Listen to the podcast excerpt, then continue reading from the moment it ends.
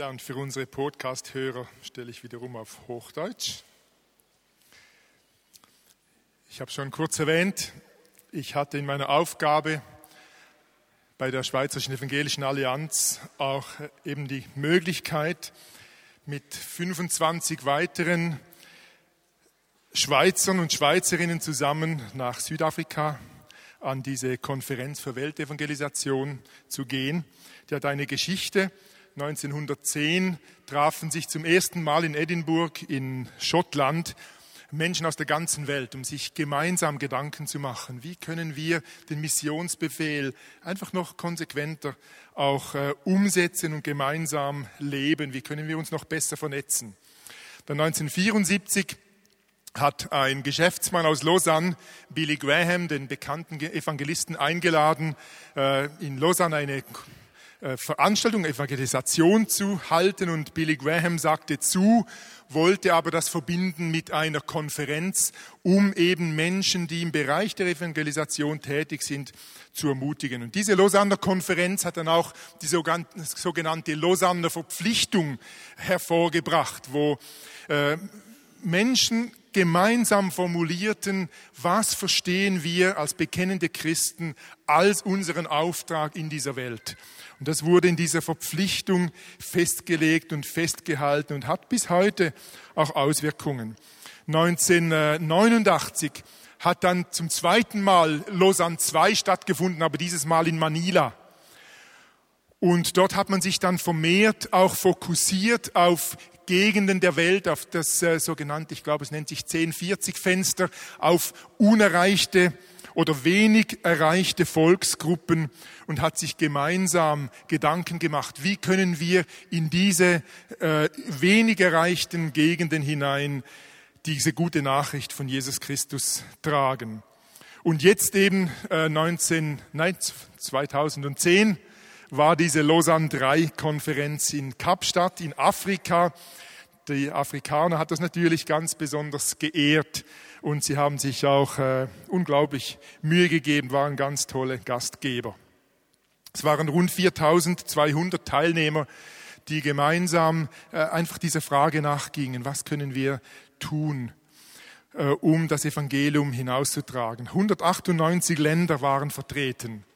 Leider konnten 200 aus China nicht kommen, aber trotzdem, es war eine ganz tolle, äh, zusammengewürfelte Gesellschaft. An meinem Tisch, wo wir uns jeden Morgen trafen, war ein Mann aus Venezuela, nein, eine Frau aus Venezuela, Leiterin einer äh, der Transworld äh, Radiostation für Südamerika, dann äh, ein Leiter einer Missionsbewegung aus Brasilien, ein äh, Dozent an einer theologischen Hochschule in Seoul und der Leiter eines Kinderhilfswerks, ein Afrikaner aus Sambia. Äh, das hat natürlich dann äh, schon sehr viel kulturelle Unterschiede auch sichtbar gemacht, wenn wir über gewisse Fragen gemeinsam dann austauschten. Für mich war es faszinierend. Oder an, an, dem Morgen haben wir uns jeweils getroffen, um über den Epheserbrief auszutauschen und äh, die Themen, die der Epheserbrief aufnahm, dann zu vertiefen. Am Nachmittag konnte man diese Themen vom Morgen dann noch in vier äh, verschiedenen äh, Tracks nochmals äh, vertieft anschauen und am Abend wurde jeweils berichtet von verschiedenen Gegenden der Welt, was Gott am Tun ist. Und das war sicher etwas vom Bewegendsten, einfach diese Geschichten zu hören, wie Gott heute 2010 am Werk ist. Und für mich sicher etwas vom Eindrücklichsten zu hören, wie in der islamischen Welt, wo wir so den Eindruck haben, da ist so wenig Freiheit, da sind die Menschen zum Teil wirklich massiv äh, bedroht, wenn sie zu ihrem Glauben an Jesus Christus stehen. Aber gerade aus islamischen Ländern hören wir ganz gewaltige Berichte, äh, zum Beispiel aus Iran, dass wirklich Tausende von Menschen sich Jesus Christus zukehren. Ähnlich auch in Indonesien, wo bereits vor 70 Jahren so eine Art Erweckung eigentlich begonnen hat, die bis heute anhält.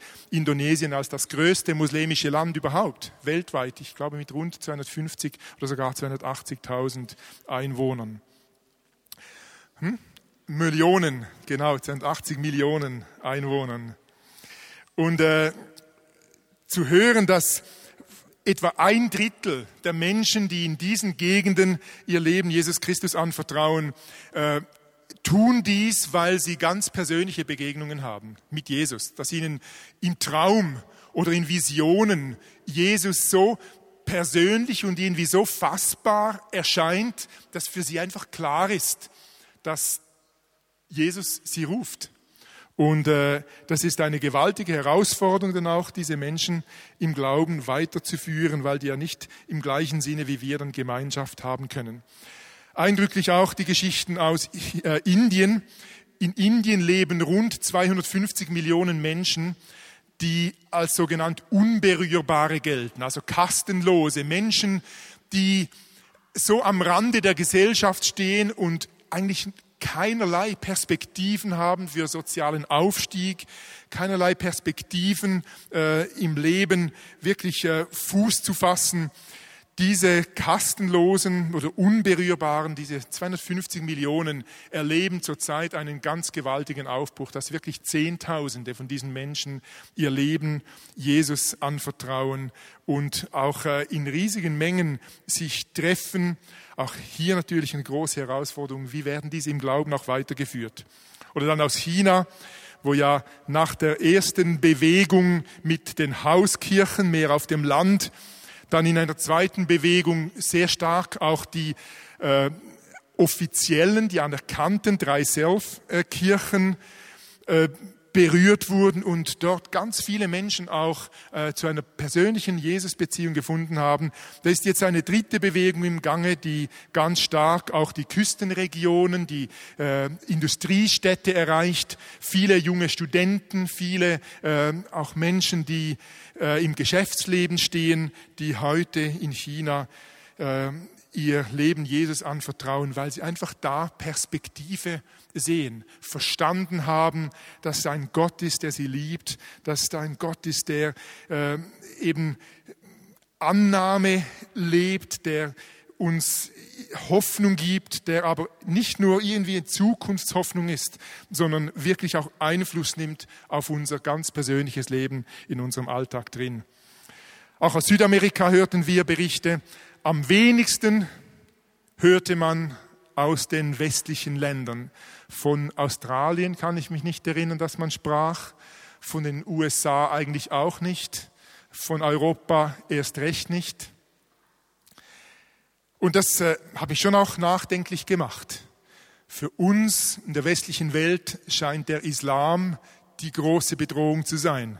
Und der Islam, haben wir den Eindruck, hindert Menschen, Jesus zu begegnen, Jesus kennenzulernen. Aber äh, die Statistiken lassen uns vermuten, dass das, was wir in unserer westlichen Welt haben an Materialismus, vermutlich das größte, größere Hindernis darstellt für Jesus, um Menschen wirklich äh, näher zu sich zu ziehen. Unser Materialismus, unser Individualismus scheint die höhere Barriere zu sein. Interessant war für mich auch zu hören, dass eben diese Entwicklungen äh, wo dann plötzlich Tausende von Menschen zum Glauben kommen, dass das nicht immer so steril und sauber ist. Die sind dann nicht am Sonntag so gesittet wie ihr, äh, so in den Kirchenbänken und man kann sie äh, bepredigen und lehren und dann wissen sie, wie man das Leben führt und machen das auch so. Da ist überall, wo Menschen zum Glauben kommen, auch ganz viel Unordnung aber wenn ihr euch zurückbesinnt, wie Jesus Europa eingenommen hat, geprägt hat, da war dann auch plötzlich so diese Vermischung mit heidnischem. Plötzlich hatte man den Weihnachtsbaum noch irgendwo im Weihnachtsfest integriert oder an Ostern noch die Ostereier, die ja eigentlich vom Hintergrund her äh, so mit der Fruchtbarkeitsgöttin zu tun hatten. Plötzlich hatte man am Osterfest auch noch diese Ostereier. Also diese Vermischung, äh, die gibt es einfach überall. Und irgendwie scheint es Gott nicht genau gleich zu äh, berühren oder es scheint ihm nicht so wichtig zu sein, äh, solange Menschen in Jesus einfach ihren Retter erkennen, verstehen, dass dieser Jesus für sie sein Leben gegeben hat und eben durch ihn sie eine Beziehung zum Vater haben können. Interessant war auch, dass ich meine, es war 1989 auch, als man eben äh, gemeinsam weltweit aufgrund der Lausanner Konferenz diese unerreichten Volksgruppen stärker in den Fokus nahm. Da hat man sich gemeinsam verpflichtet, man wolle bis zu einem gewissen Zeitpunkt dafür besorgt sein, dass jedes Volk in seiner Sprache Gottes Wort lesen kann. Eigentlich eine ganz tolle äh, Angelegenheit, also ein ganz tolles Ziel. Aber wenn man heute zurückblickt, merkt man, dass das eine ganz schwierige Aufgabe war oder ist, weil sehr viele Menschen äh, eben noch wirklich keine Sprache oder in ihrer Sprache noch kein äh, geschriebenes Wort haben. Und äh, da entstand jetzt eine Bewegung der Storytellers, eine Bewegung der Geschichtenerzähler. Und das hat mir eigentlich eingeleuchtet. Diese Leute haben festgestellt, dass man eigentlich, wenn man so das Alte und Neue Testament mal betrachtet, haben sie 50 Geschichten herauskristallisiert. 50 Begegnungen, die Jesus mit Menschen hatte, Gleichnisse und so weiter. Und hat sich auf diese 50 Geschichten quasi reduziert, weil in diesen Geschichten oder Begegnungen eigentlich so das Wesentliche, der Kern des Evangeliums bereits äh, enthalten ist. Und jetzt werden weltweit vor allem aber äh, zu diesen, äh, auf diese unerreichten Volksgruppen hin einfach Menschen ausgebildet, dass sie Geschichtenerzähler werden. Und äh, in diese Volksgruppen hinausgehen mit diesen 50 Geschichten ohne geschriebenes Wort Gottes und sie erzählen den Menschen von Jesus und was er für uns bedeutet. Und es scheint ganz gut zu funktionieren. Ich habe mir überlegt, dass wir ja in unserer Zeit auch zunehmend so etwas Analphabeten haben. Äh, die Bibel wird, obwohl wir sie in Dutzenden von Übersetzungen haben, nicht mehr einfach so locker gelesen. Ich habe mir überlegt, vielleicht brauchen wir in unserer Zeit und Kultur auch wieder solche Storytellers, solche Geschichtenerzähler. Bin gespannt, ob das irgendwie auch äh, bei uns noch von sich reden machen wird. Inhaltlich haben wir uns in dieser Woche mit dem Epheserbrief beschäftigt und ich weiß nicht, ob euch das bewusst ist, im Zentrum eigentlich der Botschaft des Epheserbriefs steht das Thema der Versöhnung. Und wenn wir uns überlegen, was ist die große Botschaft der Bibel, was ist die große Botschaft, die Jesus gebracht hat, dann ist es eben dieses zentrale Element der Versöhnung. Und ich möchte euch einfach äh, einige Verse lesen, um euch mit hineinzunehmen. Da heißt es im Epheser 2, äh, Vers 14, ja, Christus selbst ist unser Frieden. Er hat die Zweiteilung überwunden und hat aus Juden und Nichtjuden eine Einheit gemacht. Er hat die Mauer niedergerissen, die zwischen ihnen stand, und hat ihre Feindschaft beendet. Denn durch die Hingabe seines eigenen Lebens hat er das Gesetz, also das jüdische Gesetz, mit seinen zahlreichen Geboten und Anordnungen außer Kraft gesetzt. Sein Ziel war es, Juden und Nichtjuden durch die Verbindung mit ihm selbst zu einem neuen Menschen zu machen und auf diese Weise Frieden zu schaffen. Dadurch, dass er am Kreuz starb, hat er sowohl nicht Juden als auch Nichtjuden mit Gott versöhnt und zu einem einzigen Leib der Gemeinde zusammengefügt. Durch seinen eigenen Tod hat er die Feindschaft getötet er ist in diese Welt gekommen und hat Frieden verkündet. Frieden für euch, die ihr fern von Gott wart, und Frieden für die, die das Vorrecht hatten, in seiner Nähe zu sein. Und damit sind die Juden gemeint. Denn dank Jesus Christus haben wir alle, Juden wie Nichtjuden, durch ein und denselben Geist freien Zutritt zum Vater. Ihr seid also jetzt nicht mehr länger Fremde ohne Bürgerrecht, sondern seid zusammen mit allen anderen, die zu seinem heiligen Volk gehören, Bürger des Himmelreichs. Ihr gehört zu Gottes Haus, zu Gottes Familie. Ist wunderschön ausgedrückt hier, was Jesus bewirkt hat durch sein Sterben am Kreuz. Die Versöhnung mit dem Vater, die uns dem Vater nahe bringt.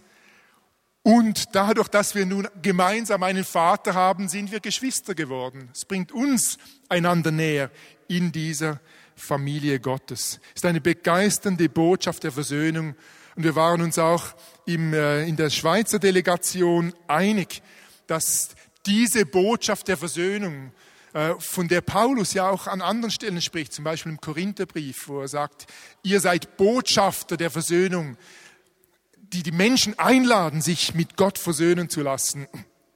Dieser Botschaft wollen wir neu Aufmerksamkeit schenken. Es ist die Möglichkeit, Trennendes zu überwinden. Und wenn wir in unsere Gesellschaft hineinschauen oder in unsere Welt hineinschauen, äh, da sehen wir den Schmerz, die Not, weil so viel Trennendes da ist in unserem Leben. Und Christus möchte diese trennenden Mauern niederreißen. Und was hier auch ganz schön zum Ausdruck kommt in diesem Text, das Ziel Gottes ist sein Shalom, seinen Frieden will er uns geben. Das ist letztlich auch das, was Versöhnung kennzeichnet. Wo Versöhnung geschehen ist, kommt unser Herz zur Ruhe, unsere Beziehungen kommen zur Ruhe, wir finden Frieden.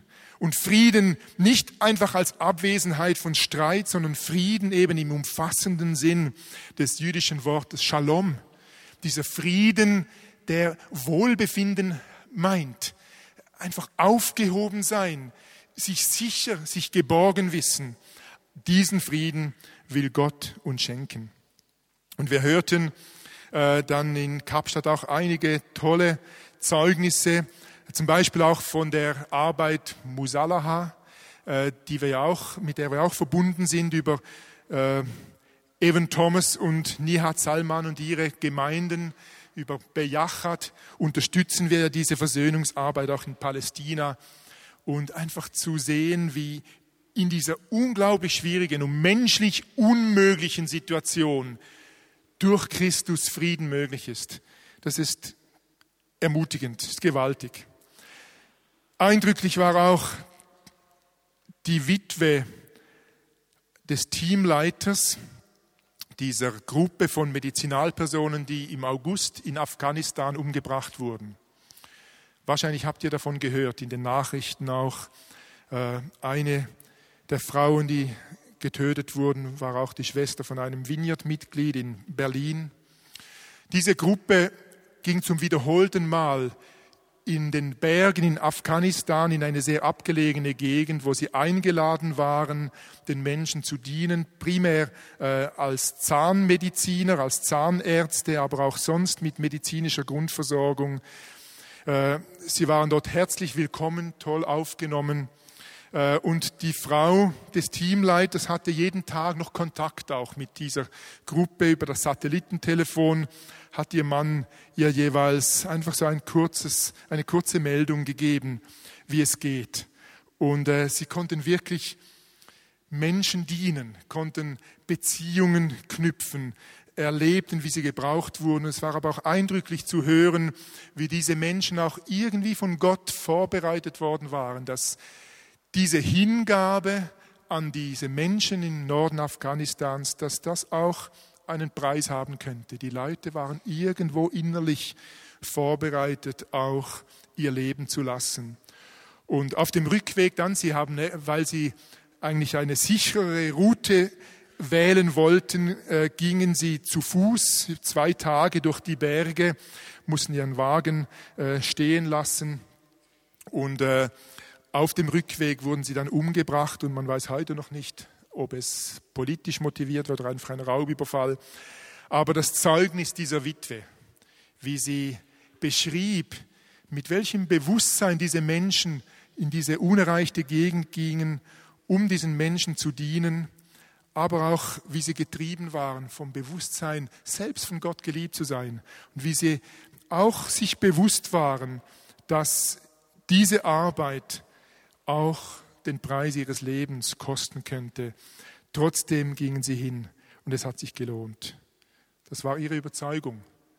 Und wir wissen nicht, was Gott daraus macht, aber den Frieden und die Freude, ja gut, Freude ist übertrieben, aber einfach den Frieden und die Überzeugung dieser Witwe zu hören, die keinen Moment bereut, was ihr Mann investiert hat in dieses Land, das war wirklich unglaublich berührend. Versöhnung und Botschafter dieser Versöhnung zu sein, kann einen hohen Preis haben. Es ist die Herausforderung für uns, wenn wir eine Gemeinschaft von versöhnten Menschen sein wollen. Es hat einen Preis. Das wissen wir in den ganz persönlichen Beziehungen. Ich erlebe das so oft mit, wenn wir mit Paaren unterwegs sind, die nicht zurechtkommen miteinander oder wo irgendwie etwas Schmerzhaftes, äh, Vertrauensbruch passiert ist und so weiter. Da einen Weg der Vergebung und Versöhnung zu gehen, es hat seinen Preis, ist keine Frage. Aber noch viel höher ist der Preis, nicht versöhnt zu sein. Ich denke, es ist wirklich für uns eigentlich die größte Herausforderung, als Gemeinschaft von Menschen, die mit Jesus unterwegs sind, immer wieder herauszufinden, was heißt dieses Versöhntsein für meinen Alltag, für meine Beziehungen, für meinen Arbeitsplatz. Bin ich versöhnt in meiner Ehe, in meiner Familie? Wir lesen im Malachi, wie groß das Anliegen Gottes ist, dass die Generationen miteinander versöhnt sind. Auch versöhnt unter Gemeinden. Und da freue ich mich, dass wir wirklich in der Schweiz eine unglaublich gute Ausgangslage haben, wenn ich vergleiche mit Berichten aus so vielen anderen Ländern, wo selbst die Kirche Jesu Christi oft einfach so zerrissen ist. Und ich kann wirklich sagen, wir haben in der Schweiz ein, schon ein sehr gutes, ein starkes Fundament Zumindest kann ich das sagen, auch unter den Freikirchen und Gemeinschaften, aber auch in die Landeskirchen hinein. Die Freundschaft wächst, das Bewusstsein, dass wir alle letztlich nur einen Teil des Bildes abgeben und dass wir nur gemeinsam letztlich der Leib Jesu sind und gemeinsam auf ihn zuwachsen können. Wir haben das gelesen in diesem Text im Epheserbrief wir müssen keine Einheit suchen oder nicht Einheit schaffen. Die ist in der Person von Jesus gegeben. Darin, dass er uns dem Vater nahegebracht hat, sind wir eben Familie. Und dieser Einheit, diesem Einssein müssen wir eigentlich nur noch, ja, das müssen wir einfach noch sichtbar machen.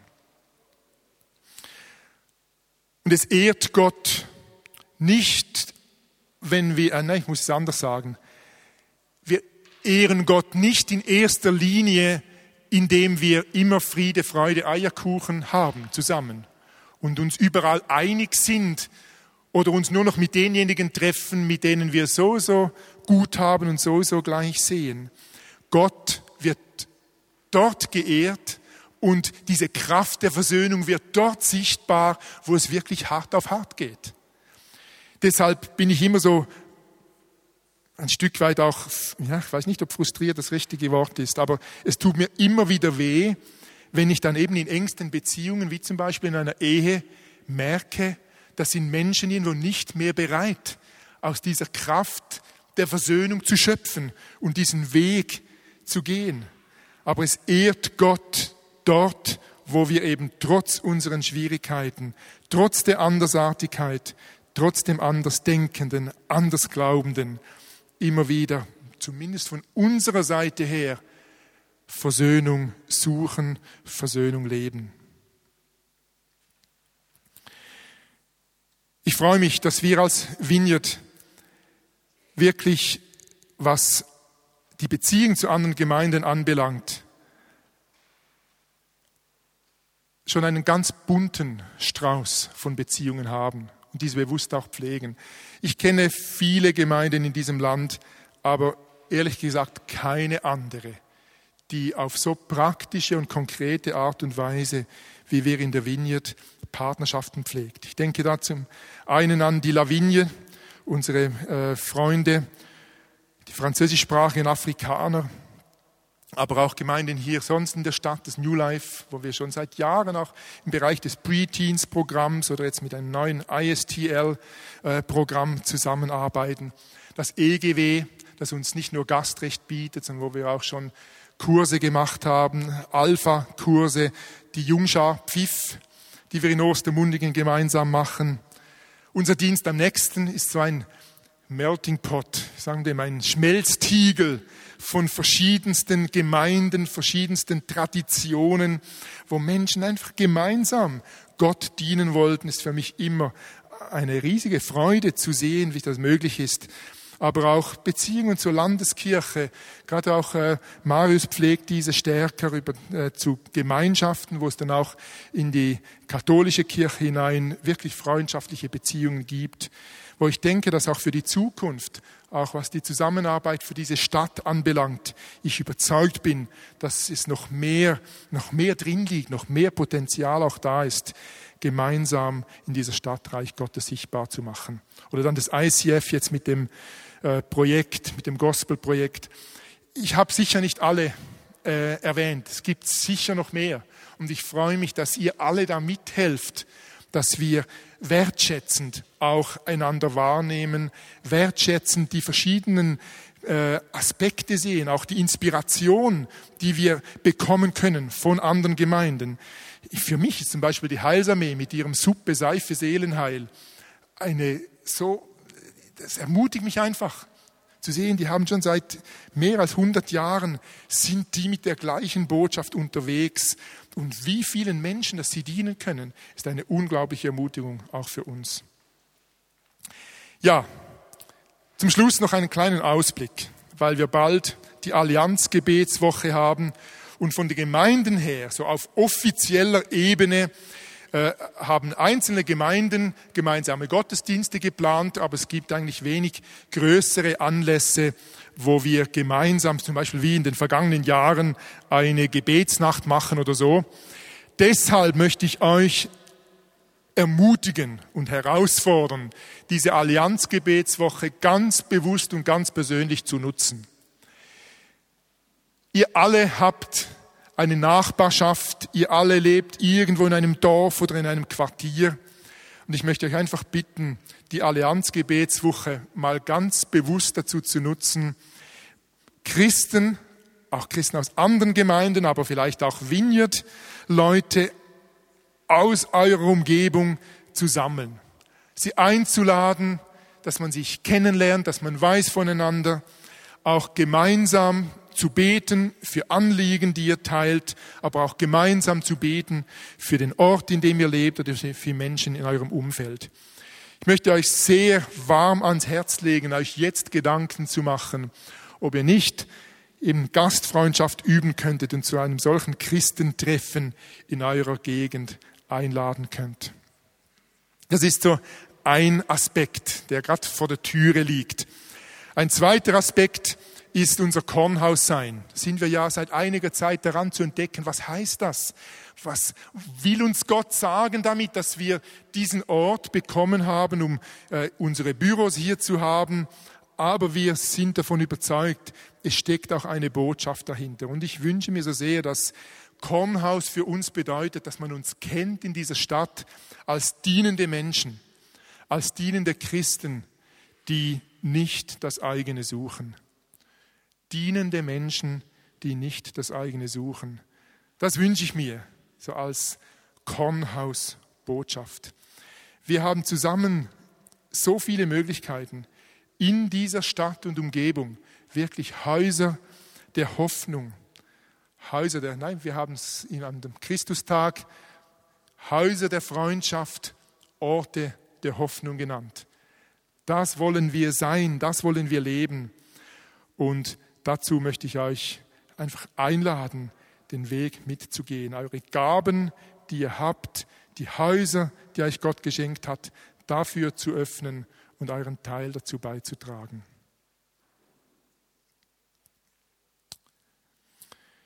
Ich möchte einfach einen Moment noch Gelegenheit geben, kurz zu reflektieren, ob zum Thema Versöhnung in deinem Leben noch etwas dran ist. Geh nicht mit nach Hause. Du zahlst einen Preis, wenn du Versöhnung suchst, aber der Preis, nicht versöhnt zu sein, ist viel höher, als du denkst. Und der Frieden, der uns verheißen ist, wo wir als versöhnte Menschen leben, ist so viel höher als alles, was wir uns vorstellen können. Ich möchte dich einladen, hier Gott zu vertrauen, einen Schritt zu gehen und wenn du es nicht mit einem anderen Menschen bereinigen kannst, Versöhnung ist auch etwas, was du aus der Beziehung zu Jesus heraus einseitig machen kannst, was du als Schritt einseitig gehen kannst. Gott kann das durch seinen Frieden in deinem Leben bestätigen, auch wenn für die Versöhnung, für die Wiederherstellung einer Beziehung das andere natürlich auch eingeladen wäre und auch mitmachen müsste. Ich lade dich einfach ein, aufzustehen, wenn es irgendetwas gibt, wo du merkst, du hast dieses Geschenk der Versöhnung noch nicht wirklich in Anspruch genommen. Du möchtest Jesus gegenüber zum Ausdruck bringen, Herr, ich will. Ich bin mir nicht sicher, ob ich schaffe. Ich bin mir nicht sicher, ob ich mir selber trauen kann. Ich weiß nicht, was es bedeuten wird. Ich weiß nicht, ob ich emotional es auf die Reihe kriege. Aber Herr, ich will. Wenn das dein Anliegen ist, dann steh doch auf und ich möchte beten. Jesus, du hast so viel für uns getan. Danke, dass du dein Leben gelassen hast, damit wir leben dürfen. Und so wie Paulus das gesagt hat, wir wollen dich nicht ein zweites Mal kreuzigen, indem wir dieses Geschenk der Vergebung missachten. Wir wollen dein Geschenk, deinen Tod am Kreuz annehmen als dein Geschenk an uns persönlich. Und Herr, wir wollen in dieser Gesellschaft, wo so viel Trennung ist, so viel Individualismus, aber auch so viel Schmerz, wir wollen da hinein Botschafter der Versöhnung sein. Komm uns da zu Hilfe, Herr. Und ich bitte für jedes Einzelne, das sich jetzt entschieden hat, neu einen Schritt der Versöhnung zu gehen. Jesus, wir können das nicht in eigener Kraft. Komm du in der Kraft deines Geistes. Aber lass deine Möglichkeiten darin sichtbar werden. Berühre jedes einzelne Leben. Und komme mit deinem Frieden in diese Situationen hinein, in diese Leben hinein. Wir wollen gerade jetzt in dieser Weihnachtszeit dieses Geschenk des Friedens annehmen. Frieden auf Erden und den Menschen ein Wohlgefallen. Danke, Jesus, für dein Kommen. Amen.